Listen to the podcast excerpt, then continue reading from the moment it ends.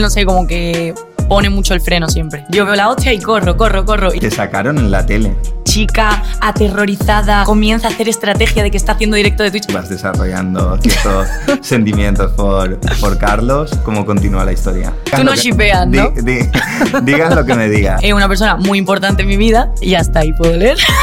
Pero no puedes dejar así. Muy buenas a todos y bienvenidos al podcast de Druni. Hoy tenemos como invitada a Natalia Palacios. Hola, ¿qué tal? Probando, probando.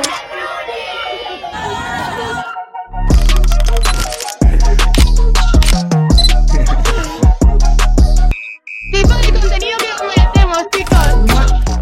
Y me alegro un montón tenerte aquí en el, en el podcast. Yo también, Eh, nos conocimos en el Arenal y creo que ya te lo dije en su día que, que me hacía muchísima gracia tu contenido. Gracias. De hecho, me acuerdo que en el, en el Arenal eh, subías contenido haciendo ironía un poco de tu experiencia dentro del camping y la verdad es que eran unos vídeos brutales, ¿no? Sí, es que el camping daba para contenido, te quiero decir. Era un escenario muy de película. En el Arenal llegaste a, a tener un, un pico de, de crecimiento dentro de las redes sociales. Yo diría que sí. Yo creo que el comentario más, más repetido que, que veo en tus redes es, ay, me encantaría que esta chica fuera mi amiga, ¿no? Da la De verdad.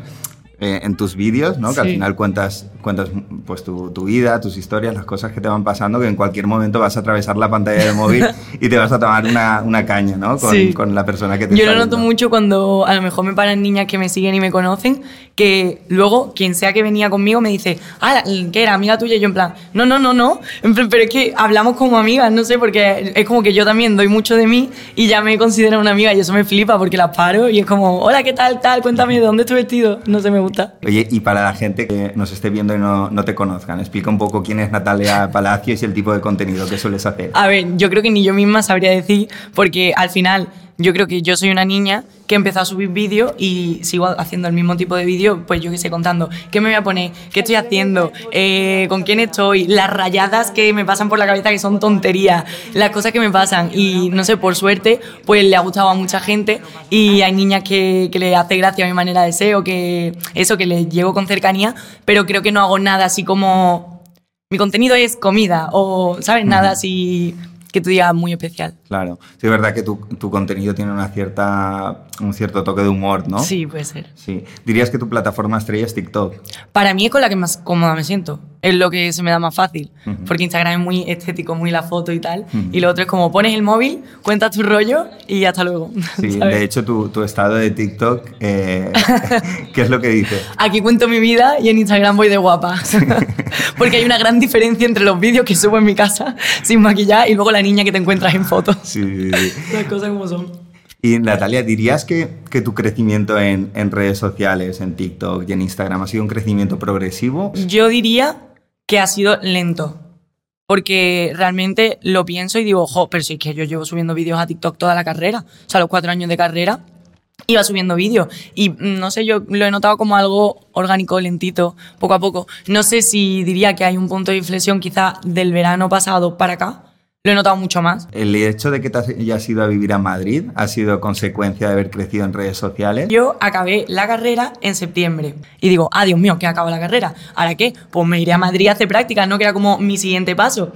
Y me planté en Madrid, me cogieron una agencia de comunicación que me flipa para las prácticas y claro, al estar ya en Madrid, que es como más el centro, empezaban a salir más campañas y más campañas. Y yo decía, es que me estoy quitando de oportunidades por estar haciendo las prácticas que luego, gracias a Dios, como he terminado la carrera, las prácticas siempre las voy a tener ahí.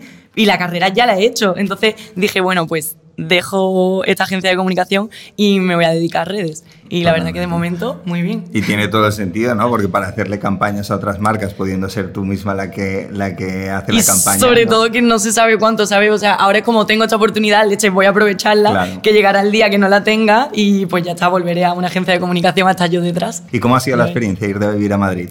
Bueno, todavía yo voy por Madrid un poco como pollo sin cabeza, Vale. la verdad, porque es como que todos los días hay algo. Entonces tú tienes que aprender a filtrar y a decir, oye, hoy es lunes, igual hoy ir a este evento hasta las 2 de la mañana mm, no hace falta, Natalia. Entonces el primer mes y el segundo mes fueron muy fiesteros. Y ya luego como que me he intentado hacer una rutina la cual no estoy respetando mucho, pero bueno, poco a poco yo noto que voy progresando, ¿sabes? Entonces es lo importante. Pero sí, Madrid es como que te aloca, porque yo qué sé, yo vengo de Málaga y en Málaga de lunes a viernes no hacen nada. Y el sábado, quizás, hay algo, ¿sabes? Pero Madrid tiene todo, todo el rato. Y entre Madrid o Málaga, eh, con cuál- si tuvieras que quedarte... Yo lo clarísimo. Sí, ¿no? Málaga. Sin duda. Sin duda. O sea, ahora estoy en Madrid porque es lo que toca y, y que me encanta. Pero noto que yo cada dos semanas, ayer me decía mi madre, porque llegué para cenar y me dice, oye, ¿tú te comiste esto que falta? Y digo, mamá, pero por Dios, si yo ya no estoy aquí, como me preguntaba a mí si falta, me dice, Natalia, si es que estuviste hace 10 días. Digo, ay, pues es verdad. En plan, es que vengo cada 10 días, no puedo parar, no sé, siempre, cada vez que tengo un par de días libres me bajo, porque no sé, me gusta mucho el mar, mis amigas. Es que es mi casa, no sé. Y en Madrid no tengo el mar. Para mí el mar es súper importante porque yo siento, es una tontería, pero yo siento que si yo me siento en las roquitas de la playa, es como que ahí acaba el mundo. Y, y ahí estoy yo como en el bordecito, tranquilita, leyendo tal. Y en Madrid me siento como que estoy en medio del meollo. No, no tengo un sitio de confianza de decir, me voy a tal sitio a escribir, porque a mí me gusta mucho escribir mi- mis movidas mentales y tal. No sé, me falta eso en Madrid y en Málaga lo tengo. Claro. A nivel de creadores de contenido, ahora mismo lo que más sentido tiene es, Claro. que, es que estés en Madrid, ¿no? Porque realmente en Madrid te van a surgir más oportunidades de trabajo. Es como lo lógico. Dentro del mundo de creación de, de contenido, ¿no? ¿Sientes que los TikTokers estáis estigmatizados? Un poquito. Un poquito, ¿no? Es como los raritos de la clase, ¿sabes? Poco profesionales, a niñatillos, a estos vienen de nuevos. Pero bueno, o sea, no lo he notado nunca como personalmente en una conversación, pero sí que es algo que está ahí, ¿sabes? Se Claro. nota. Sí. sí, sí. sí. Yo, yo creo que también parte porque TikTok al final eh, se percibe o se percibía, Hmm. de hecho hay alguna gente que, que aún per- lo percibe así, que es la típica red social donde se hace bailecitos y donde hay Ya. gente joven y claro, realmente no tiene nada que ver. Yo O no he sea, hecho un baile en mi vida. Claro, ¿no? Y en TikTok te puede, o sea, te puede aparecer contenido de geopolítica, te puede, hacer, eh, Hmm. te puede aparecer contenido de fútbol, eh, deportes, de todo tipo.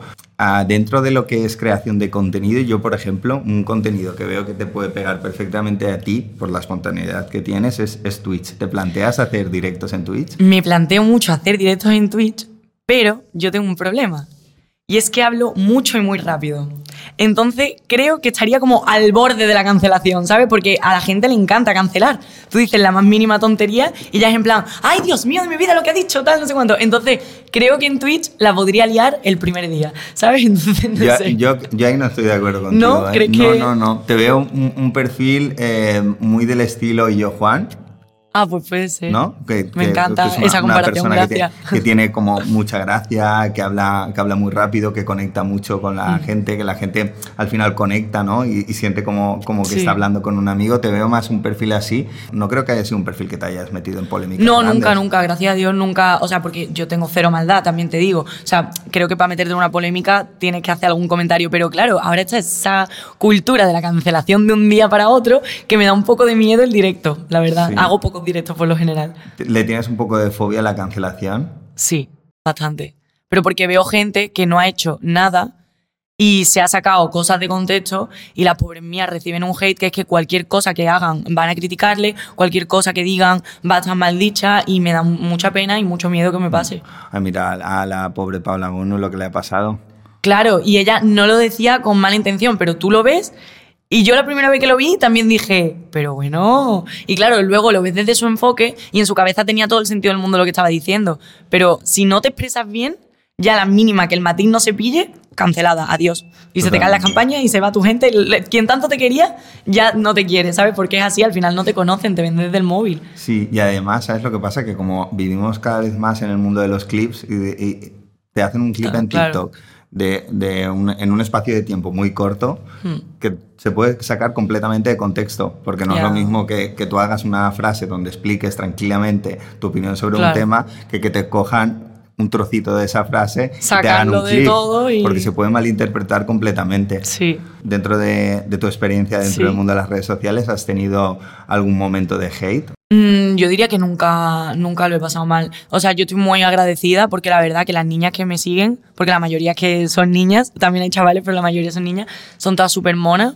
Súper linda, nunca he recibido comentarios malos. De, bueno, sí hay algunos comentarios que son malos, pero es que a mí me hace mucha gracia. Tipo, por ejemplo, hay un comentario que ya en mi grupo de amigas está instaurado, que hice un outfit que no fue muy agraciado, porque ese día no estaría yo muy cuerda, y una me puso, eh, parece que te hayas caído en un tendedero, ¿sabes? Entonces yo, ese tipo de comentarios pues me hacen gracia, ¿sabes? Sí. Porque al final que te están metiendo con cómo, con mi nariz, se meten con... Pero es que son cosillas, ¿sabes? Mientras no sea nada personal, Claro. muy, muy, muy, muy, muy personal, a mí me va a hacer risa y me voy a reír contigo de tu comentario. en Claro, plan. no, totalmente. Pero sí que es verdad que al final, a medida que vas creciendo, yo creo que es inevitable También. que algún día te metas en un, en un charco. Yo creo que es que es, es inevitable. Sí. De hecho, la probabilidad de, de meterte en un, en un charco va creciendo a medida que te va yendo bien. Y eso Claro, es así. O porque que hay es- más Es gente- una paradoja, pero es, es así, ¿no? Sí, como ahora mi comunidad es como medianita o pequeñita, pues como te sigue quien de verdad te quiere seguir. Cuando ya eres un perfil grande, te sigue todo el mundo.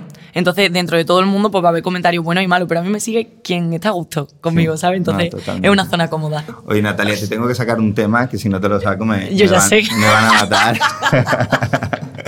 Que- Lo sé, sobre que- mi libro, ¿verdad? que yo diría que es el tema, ¿no? De hecho, todo esto era, estábamos calentando para hablar Ah, no, no, solo para- de esto. No, pero el viaje a Nueva York con, con Carlillos y Carlillos, evidentemente. Vamos a, a- a empezar por, por el principio de todo, ¿no? Vale. ¿Cómo fue tu primera toma de contacto con Carlillos? A ver, yo seguía a Carlos y Carlos no me seguía a mí. Y Carlos es de Málaga. Y yo decía, tío, este niño, qué gracioso, qué gracioso. Me hacía muchísima gracia. Y vino una amiga a casa eh, a merendar y estábamos durmiendo la siesta, pero lo típico que cada una está con su móvil así.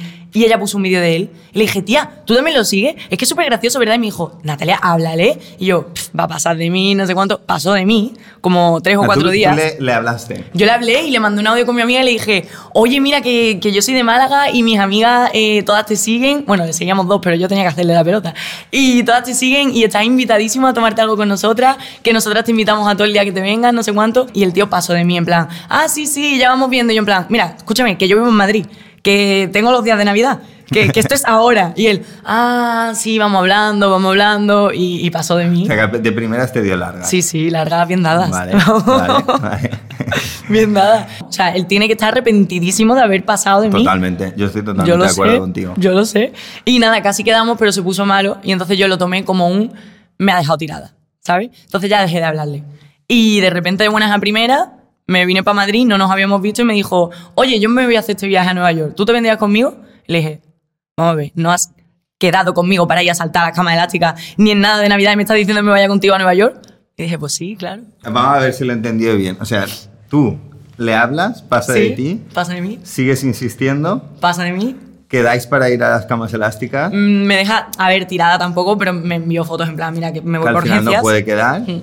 Y de repente te dice de, ir, de iros a Nueva York. O sea, Así, tal ¿qué, cual. ¿Qué pasó por la cabeza de este hombre? Es que yo no lo sé, pero estoy agradecida de que eso pasara. O sea, yo no sé en qué momento hizo clic, porque de hecho, una de sus frases fue, oye, mira, eh, vamos a dejar de hablar porque eh, cuando nos conozcamos no vamos a tener tema de conversación porque me estás contando ya tu vida. Y yo en plan, bueno, es que este tío ya no quiere ni hablar conmigo, ¿sabes? Y de repente estoy así comprando unas cosas tan tranquilas y me dice, oye, ¿te vienes conmigo a Nueva York? Y yo en plan, ver, es que no, o sea, es que no tiene ningún tipo de lógica, porque él no quería ni seguir hablando. Pues bueno, ya está, así fue.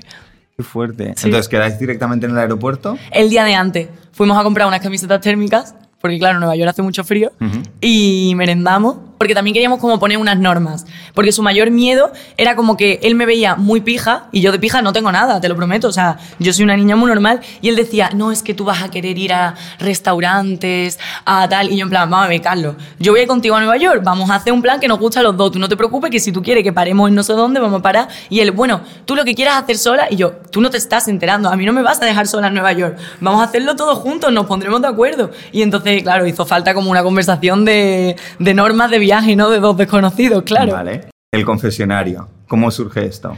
A ver, eh, yo pensé, esto es un poco heavy, ¿no? En plan, me estoy yendo sola. Y no sabía cómo podía yo dar feedback, pero sin que él se sintiera mal. Vale. Entonces se lo propuse y, y nada, y surgió el confesionario. Y yo te prometo que a día de hoy no he visto sus confesionarios. Porque no quiero enfadarme, ¿sabes? Porque a lo mejor comentó cualquier cosa Y todo no salió has bien. visto ningún Te prometo de verdad que no me he visto ni medio. Nada, no lo quiero ver. Para la gente que estará viendo y estará diciendo, ¿qué están hablando? Esto es el confesionario. O sea, explica un poco qué, era, Vale. qué, es, qué es el confesionario. El, El confesionario concepto. era un momento del día en el que nos separábamos y cada uno grababa historias haciendo su propio confesionario, como en un reality, eh, comentando pues lo que más le gusta del otro, lo que menos le gusta, eh, algo, algo, lo que tú quieras. Si hay cualquier tipo de, de roce o lo que sea. Hablabais también si, si uno va, iba desarrollando sentimientos por el Por otro. ejemplo. ¿Vale? ¿No? por ejemplo.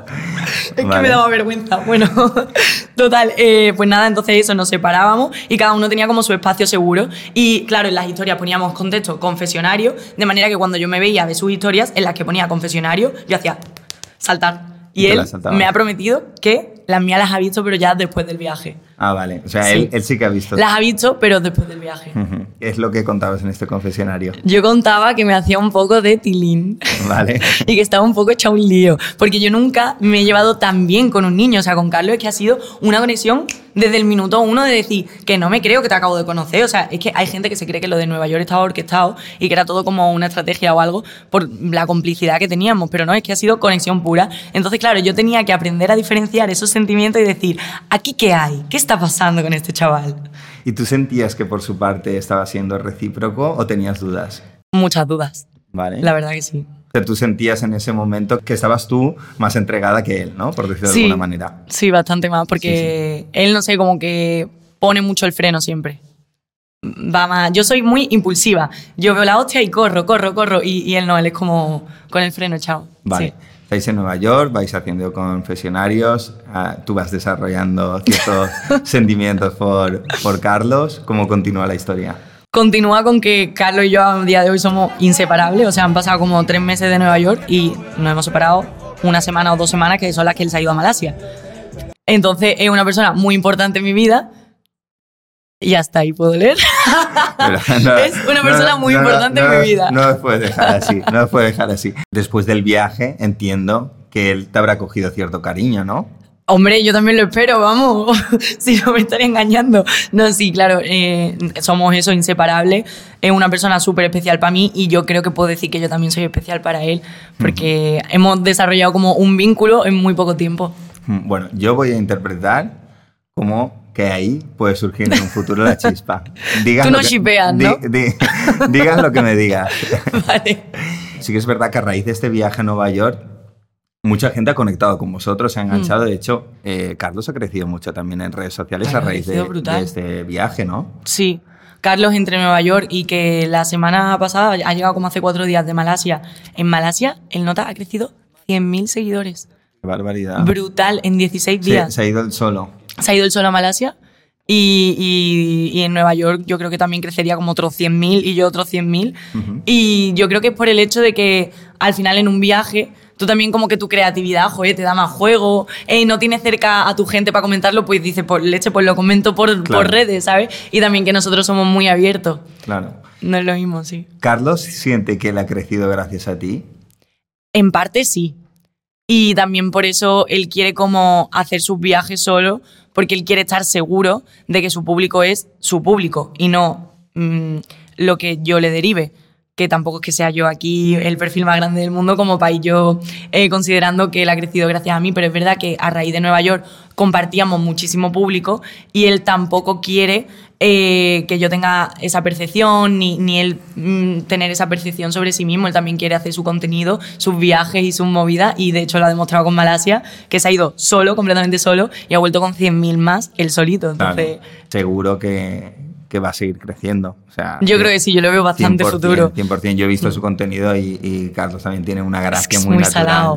Muy gra- Es muy de hecho, son muy salado. parecidos. Es que somos iguales, o sea, Sí, sí, Carlos sí. es yo en versión tío, somos Sí, sí, sí, idénticos. De hecho, yo lo veo y, y me recuerda a ti. Sí, los dos tenemos la nariz enorme, te lo juro que es que es lo que más nos caracteriza a los dos y encima el mismo humor, o sea, nos ve y dice, ¿sois hermanos? No, no. Bueno, zanjamos tema a, a Nueva York. Me ha contado un, un pajarito que, que te sacaron en la tele. Ha habido un par de cosas que como que se ha hecho un poco de eco. Una ha sido el vídeo que me grabé volviendo a casa, haciendo como que era un directo de Twitch. Lo que pasa es que la gente se lo ha tomado demasiado en serio. En plan, yo estaba volviendo a mi casa, estaba sola, eh, el metro estaba cerrado, entonces volví andando, yo iba de cachondeíto, ¿sabes? Porque iba de vuelta. Entonces iba haciéndome un vídeo que al día siguiente me partí yo sola viendo el carrete, el carrete, lo edité y dije, lo subo. Pero hay gente que se ha pensado que era en plan, chica aterrorizada eh, comienza a hacer estrategia de que está haciendo directo de Twitch. Mira, yo era una niña que volvía para su casa mm, riéndose ella sola, Claro. ¿sabes? Pero bueno, si el truco le sirve a más gente, yo me alegro. No sé hasta qué punto hacer como que haces un directo te puede salvar la vida, pero vale. Hay titulares que son en plan, ni gas pimienta ni armas. La nueva técnica, el directo de Twitch. Y yo en plan, por Dios de mi vida.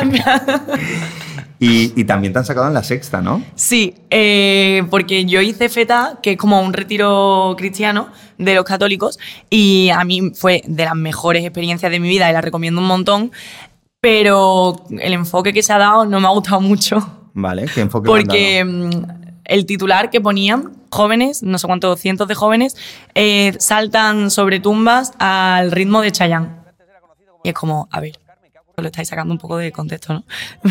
la cosa es que una de las canciones principales del retiro es la de Oye, abre tus ojos, mira hacia arriba, porque el retiro está súper enfocado a disfrutar de la vida, ser felices, ir por el mundo felices. Eh, un, católico tiene que ser una persona que va por la vida feliz y contagiando su felicidad y su energía y, y sus ganas de vivir. Y entonces esa es una de las canciones principales.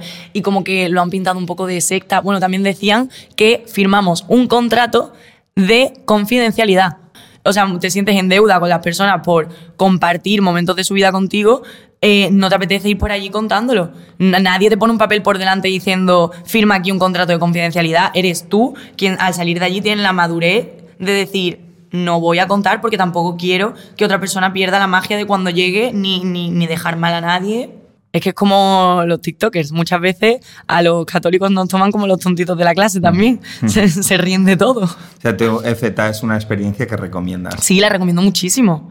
Sí, sí, y tú no sales de feta y de repente eh, eres otra persona y te, te- te hace un clic en la cabeza muy positivo. Hay gente que también te digo, va y no nota absolutamente nada. O sea, tú eh, también de las ganas que tengas de vivir la experiencia y, y de cómo tú la enfoques, pero no es una secta ni mucho menos. Para ir a FETA, ¿crees que es necesario ser creyente? Te comentan que no hace falta ser creyente, porque es eso, que tú tienes que ir con la mente abierta y a vivir la experiencia. Pero yo personalmente sí lo recomendaría porque es un retiro espiritual católico y yo lo veo lógico ser creyente, pero no pasa nada si no lo eres y te apetece hacerlo, lo puedes hacer, mm, no es como un Claro. que tengas que tener, pero yo es verdad que lo recomendaría. Sí. Eh, bueno, FETA aparte. eh, ¿Es verdad, Natalia, que tú llegaste a sufrir bullying en el colegio? Sí, bastante.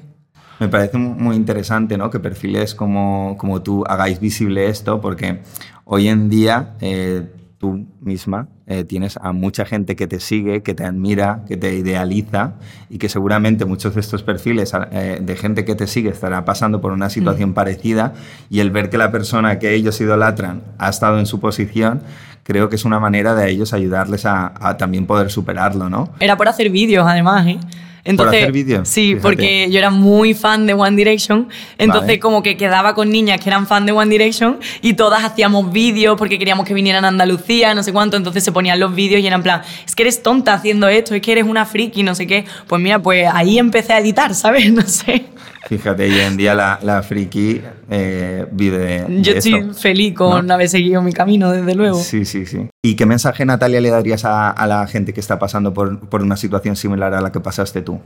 A mí algo que me ayudó mucho fue la perspectiva, porque tú cuando estás eh, en un sitio en el que te están haciendo bullying, como que piensas que esa es tu burbuja de realidad. Piensas que todo el mundo es la gente del cole o la gente de tu pueblo, eh, pero gracias a Dios el mundo es grande, entonces si en ese sitio no estás encajando, no pasa nada, eh, para eso está el mundo, para moverse. Te cambias de pueblo, te cambias de colegio, eh, tienes que ser fuerte y aguantar, porque obviamente pues tú no puedes coger una mochila e irte de tu pueblo eh, a los cinco minutos, ¿no? Pero aguantas y tienes en mente tus planes de futuro y dices, y cuando llegue este momento yo me iré y, y- y mi vida comenzará a ser un lugar mejor. Y ya está, y te vas, porque eh, todo es cuestión de perspectiva. Ahora no encajas en ese sitio, pero ese sitio no es el mundo ni tu burbuja de realidad. Y luchar para salir de ahí, en plan, trabaja, ahorra, eh, estudia y termina los estudios y ya en el momento que lo tengas todo listo, corre. Bueno, Natalia, se incorpora con nosotros Marta de redes sociales que te va a hacer un pequeño juego. Vale. Te voy a hacer un juego de que te voy a poner un vídeo, un Vale. segundo o dos, y vas a tener que adivinar la canción de ese tren. Guau, vale. ¿Vale? Ay, me puse linda para verte. ¡Eso lo he hecho! ¿Sí? Vale, uno, uno de uno, ¿vale? De Vale. momento. Cuando está en su cama, bebecita. Bebecita. eh, es que. ¿La puedo escuchar otra vez? Sí, va. Cuando está en su cama, bebecita. Tu sol indica. Mira, es que claramente esto no es mi No- no te lo contenido. eh, No, sabes, no tengo ni sabes. idea, vamos, que no lo sé. Vale, vale, siguiente. Na, na, na, na. Ay, ay, ay. Na, na, na, na. No es ese, ¿No? no, no es ese. ¿Cuál es? Sabía que te ibas a equivocar. Es una nueva de Mike Towers. Mira. Es que también te digo, dentro de los. TikTokers yo soy de la generación mayor. ¿no? Soy nueva, pero vieja. Entonces, claro, esto es muy de contenido de mi hermana, Elena, Mira. flores frescas. A ver. Pa' contestarte y todo tarda pa' madurar. Vale, bien. Ese lo quiero hacer yo. Ya yo necesito otro beso. Otro. Yo, caigo con una persona con la que podría ser. ¿Sí? Es verdad, es Sí. verdad. Con Juan, ¿verdad? Vale, siguiente. Dale brillo loco. Tiene cara que la cama te da duro. Sí. Voley, bol. Y ya está, no me sé más. Pero mira la, La de la de ubicado. Carrión. Sí. Vale. Muy bien, muy bien. Ya era el último. Na, na, na, na, na, na, na, na, na, na, pero no sé ni quién es ni qué dice la letra. Es esta. Ve, otra generación. Bueno, has fallado un tres. Bueno, mira, O sea, está que bien está bien, está bien, está bien, está Bueno, Natalia, hemos llegado a la parte final del podcast. No. ¿Has estado a gusto, primero de todo? Bueno, no, pero ¿qué te voy a decir, no? sí. Me alegro mucho, la verdad es que es- ha sido un placer tenerte Gracias. aquí en el podcast y te voy a pedir que mires a tu cámara y que te despidas de, de las personas que nos ¿Cuál es estén mi viendo. cámara? Esta, ¿no? Bueno, adiós chicos, yo soy Natalia, me lo he pasado súper bien, espero que vosotros también. Y os suscribís a Druni, que os lo he pedido yo, ¿vale? Un besito. Vale.